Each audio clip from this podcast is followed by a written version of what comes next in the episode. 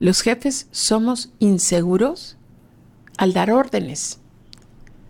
Es una de las fallas más comunes de la falta de liderazgo entre jefes. Aunque no lo creas, casi todos sufrimos de una profunda inseguridad. Casi todos los que estamos a cargo experimentamos de vez en cuando el conocido síndrome del impostor donde pensamos que estamos en un lugar donde no debiéramos estar. Y a veces cuestionamos de que si lo que estamos pidiendo es correcto o no. Bienvenidos y bienvenidas. Esto es Iniciadores. Yo soy Maru Medina, empresaria, coach y autora del libro Depende de ti. En este podcast, entre disertaciones y conversaciones con gente extraordinaria, exploramos ideas que te ayuden a recuperar el entusiasmo por tu vida personal y empresarial.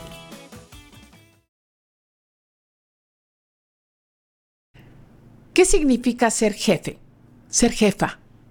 Mientras más tiempo paso enseñando y formando a dueños de pequeñas empresas, más me doy cuenta de una cosa.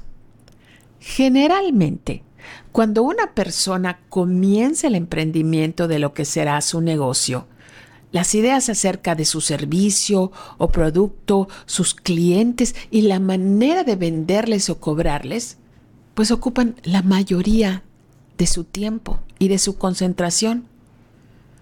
Pero si contratan personas, les dedican, en sentido figurado, como unos 30 centavos de capacitación ¿Por qué los capacita tan poco? Pues porque está seguro de que las actividades necesarias para que la empresa avance, pues se explican solas y por supuesto son obvias.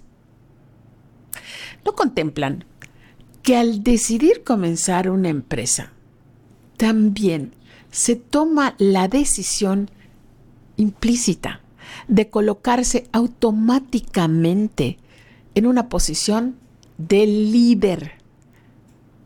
Quieranlo o no, se vuelven líderes de la gente que colabora con ellos. Y este liderazgo existe exige conciencia y preparación. Se comienzan a ver como dueños de la empresa, sí, como los que están a cargo y cumplen sus obligaciones de pagos, de productos, de impuestos, de nóminas, sí cumplen con sus clientes y cargan sobre de sí el peso de la responsabilidad.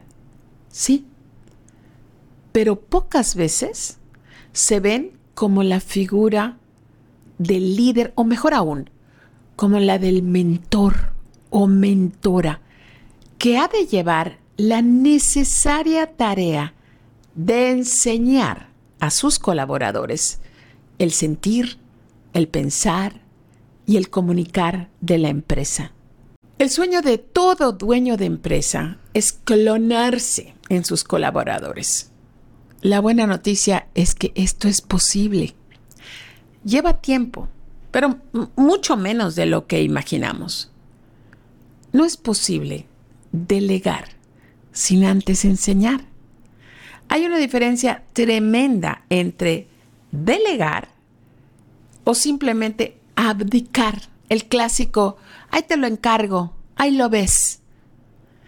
Si los líderes no están conscientes de su papel principal, es un problema, porque subsecuentemente esta inconsciencia causa un sinfín de frustraciones en el equipo y en la empresa misma. Para mí hay tres causas principales por las que no podemos ser buenos jefes o nos impiden ser buenos jefes. Veamos el primer punto o problema. No sabemos que hay que enseñar lo que consideramos obvio. Si nosotros pensamos que algo es obvio para todos, pues no lo vamos a enseñar. Esto es un problema. Recuerda, nada es obvio. E, este problema ocurre sobre todo porque el objetivo principal de la empresa o la razón de ser del negocio no está ni siquiera claro para la fundadora o el fundador de la marca. Si acaso existe una idea clara en la mente del empresario o empresaria, pero muchas veces no la comunica porque sinceramente considera que no hay necesidad de hacerlo. Piensa que si se está pagando un sueldo, el colaborador debe de intuir naturalmente lo que se considera evidente o elemental.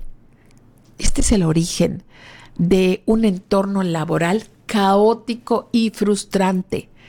Esas donde preguntamos, pero ¿por qué lo hiciste así? ¿Pero cómo se te ocurrió responder así? ¿Pero cómo es que no viste esto? Es que todo lo que queremos hay que enseñarlo.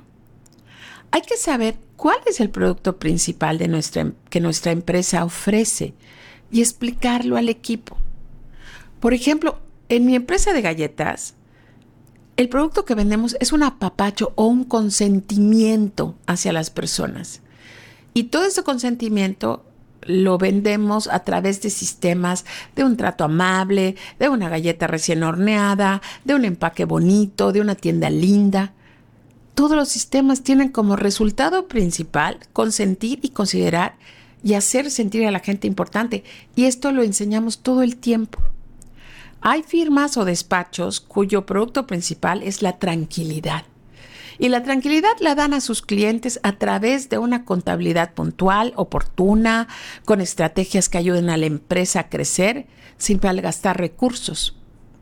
Y entonces, estos contadores enseñan. Este es el producto principal. Si nosotros no cumplimos a tiempo, la gente no tiene esta tranquilidad. Hay empresas que te venden el sentimiento de hacerte sentir seguros a través de la venta de puertas y rejas, pero no solo con eso te hacen sentir seguro, sino con el trato, las transacciones, tu puntualidad. Entonces hay que analizar cuál es el valor principal que ofrece tu negocio. ¿Está claro para ti? ¿Cómo quieres sentir a tu cliente? ¿Cómo lo quieres hacer sentir? ¿Está claro para ti? ¿Cómo te comportarías tú en cada proceso de tu empresa? ¿Lo sabes? Enséñalo. Yo recuerdo a un querido alumno que me comentaba en clase cuánto le frustraba que los choferes de los camiones de su empresa de construcción no actuaran de una manera lógica al tener algún percance. Le pregunté ¿A qué se refería al decir percance? Y entonces me explicó un poco impaciente, pues como un choque o una infracción o una avería en el vehículo. Ah, perfecto. Qué bueno que lo aclaramos, porque tu idea de percance es una, la idea de percance mía es otra. Después le pregunté a qué se refería con una manera lógica y entonces procedió a describir lo que él haría en caso de presentarse un incidente como estos ejemplos que él me nombró.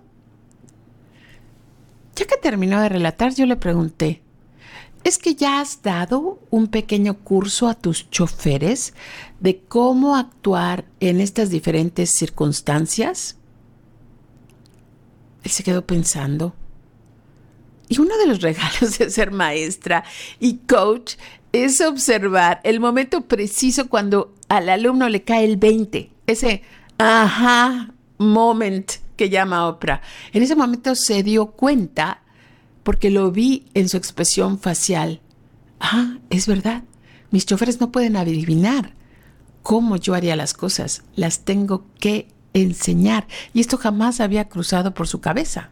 Para él, su manera de comportarse era tan obvia que seguramente toda la gente la debía de imitar.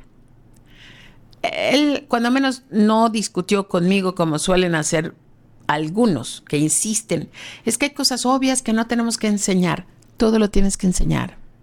Le encantó la idea y me dijo que prepararía un curso para formar y fortalecer a sus choferes, dándoles la información de qué hacer, cómo responder, los números a los que había que marcar, incluso cómo uniformar a los choferes para que pudieran proyectar más seguridad, eh, más pues ser dueños de la situación. Nada es obvio. Todo se prepara. La manera en que servimos una rebanada de pastel o un café, la manera en que damos un presupuesto o explicar el porqué de los costos de un servicio puede y debe de ser no solo explicada, sino también practicada con ejercicios de roleplay. Como seguramente sabes, el roleplay es una técnica de dinámica de grupo donde se representan situaciones probables. También se le conoce como técnica de la dramatización, simulación o un juego que tú haces con tu gente y nos permite llevar a la práctica diálogos ya establecidos, ya sistematizados, ya preparados, haciendo las repeticiones necesarias hasta que tu gente las aprenda de forma natural. Pero regresando a los ejemplos. Recuerdo que para mí una frustración en mi galletera eran las diferentes maneras en que los empleados de mostrador saludaban a los clientes. Yo pensaba que al dar mi orden, saluden al cliente con amabilidad, por favor, ya estaba dando una clara instrucción de las palabras exactas que mis colaboradores deberían de usar cuando una persona se acercaba a nuestra vitrina. Pero los colaboradores nunca cumplían con el libreto que yo tenía en la cabeza. Yo quería que lo adivinaran, porque para mí era evidente la manera correcta de saludar. Y así escuchaba saludos como, ¿en qué le puedo ayudar? Sí diga, ¿qué va a llevar? O el que más detestaba yo, Hola amiga, ¿qué vas a llevar? Como no lograba que me entendieran, resolví entonces quedarme en mi tienda el más tiempo posible, porque mi gente simplemente no saludaba como yo quería. De verdad, lo pienso ahora y pienso, pero qué necedad. Yo lo que quería era que mi gente adivine mis pensamientos. Y entonces yo me quedaba vigilando que saluden bien. Suponía que solo a mí se me ocurría la manera correcta de saludar. Por mi mente nunca pasó el instruir a mi personal con las palabras exactas al recibir a alguien. Prefería resignarme y refunfuñar en silencio. Un día mi coach me preguntó, ¿por qué piensas que solamente tú puedes ser amable? Porque sí, le contesté, a nadie aquí se le ocurre la forma correcta de contestar y saludar y recibir. No les da la imaginación de atender como yo atiendo. ¿Y qué es? preguntó el coach. Lo que te hace tan especial a ti. ¿Qué es lo que aportas tú que nadie más está aportando? Mi coach no estaba siendo sarcástico. Su pregunta era genuina. ¿Cómo saludas tú? me dijo. ¿Y qué transmites al saludar así? Encontrar la respuesta a esta pregunta me tardó varios días. Pero la encontré. Yo sentía que saludaba con calidez. Y él me preguntó, ¿y por qué no le has enseñado a tu personal a saludar como tú, con esa intención de calidez? ¿Cuáles son las frases que los chicos deberán usar para transmitir lo que tú transmites. Me puse a trabajar y cuando instituimos el nuevo saludo, la gente empezó a preguntar, ¿dónde encontraron a estos chicos tan amables? Me acuerdo que al darme cuenta me sorprendí y seguramente hice la misma cara de asombro que mi alumno hizo años después cuando le pregunté, ¿y por qué no le enseñas a hacerlo como tú? A hablar como tú, a consentir como tú, a uniformarse como tú, a trabajar con la visión que tú tienes. Desde entonces, lo primero que enseñamos a los nuevos colaboradores es el saludo de bienvenida. Es una frase corta, pero es sincera y produce un efecto de amabilidad y calidez que es el que yo buscaba. El papel de un buen jefe es enseñar a su equipo el cómo y el porqué de todas las cosas de la empresa. Recuerda, nada es obvio. Veamos el segundo punto, inseguridad. Los jefes somos inseguros al dar órdenes. Es una de las fallas más comunes de la falta de liderazgo entre jefes. Aunque no lo creas, casi todos sufrimos de una profunda inseguridad. Casi todos los que estamos a cargo experimentamos de vez en cuando el conocido síndrome del impostor, donde pensamos que estamos en un lugar donde no debiéramos estar. Y a veces cuestionamos de que si lo que estamos pidiendo es correcto o no. Dudar es bueno, no hay que lanzarse a lo loco por las cosas. Pero a veces dudamos demasiado y en el cuestionamiento perdemos enfoque. Ya saben lo que dice aquel adagio, análisis es parálisis. Si las órdenes que vas a dar te hacen sentir que estás pidiendo algo irracional, analiza el por qué sientes eso. Cuestiona la justificación de lo que vas a pedir antes de que lo pidas. Insisto, dar órdenes sin pensar es no cuestionarte y saber y justificar por qué estás pidiendo lo que estás pidiendo. Pero si tú ya sabes que necesitas conseguir algo, debes de dar estas instrucciones con su explicación, su justificación de la manera más natural.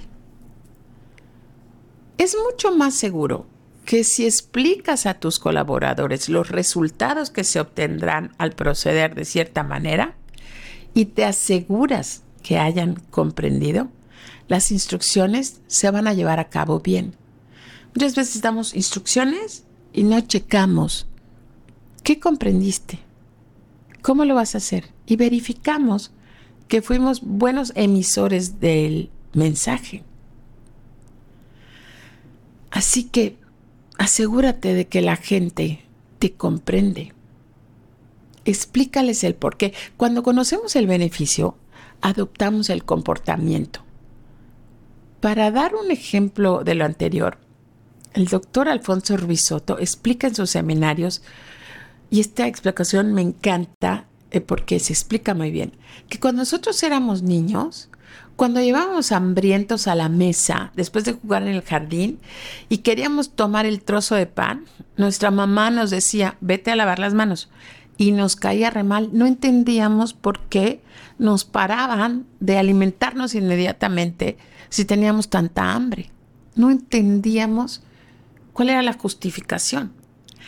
Pero crecemos, nos educamos, entendemos cuál es el beneficio de lavarnos las manos y ya que somos grandes y ya que entendemos los beneficios de, comer con las manos limpias, pues ya no cuestionamos porque ya entendemos cuál es el beneficio.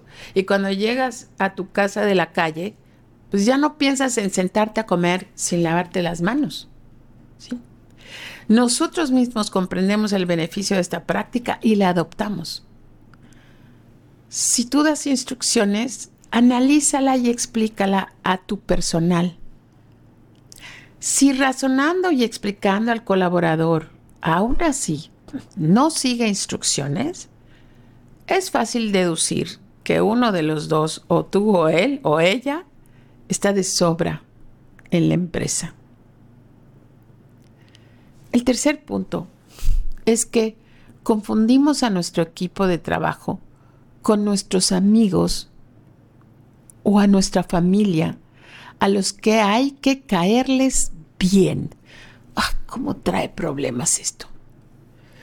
Tememos mandar porque nos importa demasiado el no parecer malo o exigente. Pedimos las cosas con miedo, no con seguridad. Generalmente damos órdenes vagas, sentados desde nuestro escritorio y diciendo cosas como, por favorcito no seas maldita, cuando tengas tiempo te encargo, porque no queremos parecer demasiado agresivos. El simple gesto de evitar ver a la cara de quien estamos mandando, nos trae muchos problemas. Conozco a muchas empresas pequeñas sin un organigrama estructurado, con gerentes y encargados, y sin embargo, los dueños evitan en lo posible dar órdenes de frente a sus cuatro colaboradores. Este sencillo ejercicio de ver de frente a la persona mientras le damos instrucciones resuelve muchísimos problemas. De frente se puede instruir explicando el qué y el por qué y se puede asegurar de que la persona en cuestión ya comprendió nuestras instrucciones. No temas pedir las cosas con seguridad y con firmeza. Tus empleados van a apreciar esto mucho más porque una instrucción clara da seguridad antes de actuar. Mucha más seguridad que algo dicho con dulzura, pero no claramente definido. Cuando tengas tiempo, si no es mucha molestia, ahorita que termines, no, hay que aprender a dar órdenes e instrucciones claras. Es tu papel.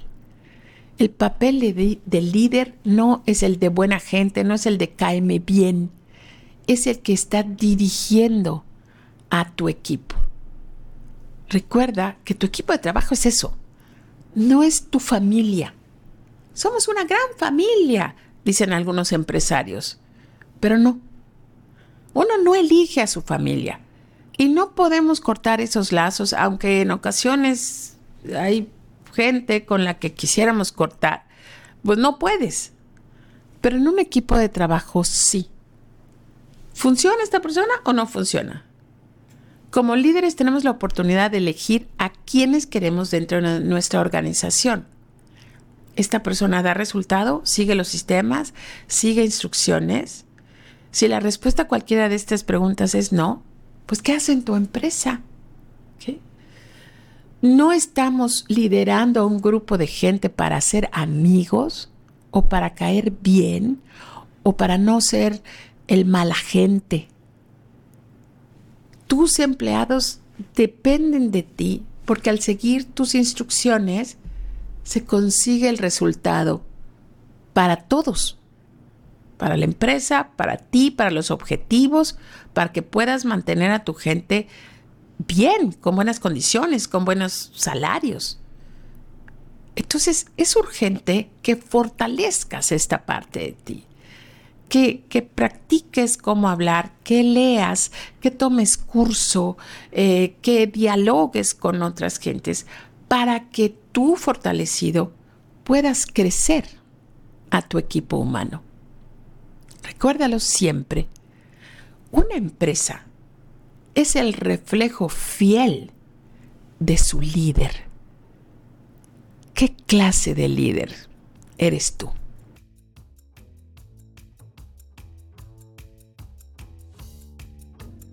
Gracias por escuchar y compartir Iniciadores las entrevistas. No olvides suscribirte a nuestro canal y seguir todas nuestras redes. La dirección y edición está a cargo de Ramsés Rodríguez. Grabamos en el estudio de Meridiano Cero, aquí en Mérida, Yucatán. Esta es una producción de Maru Medina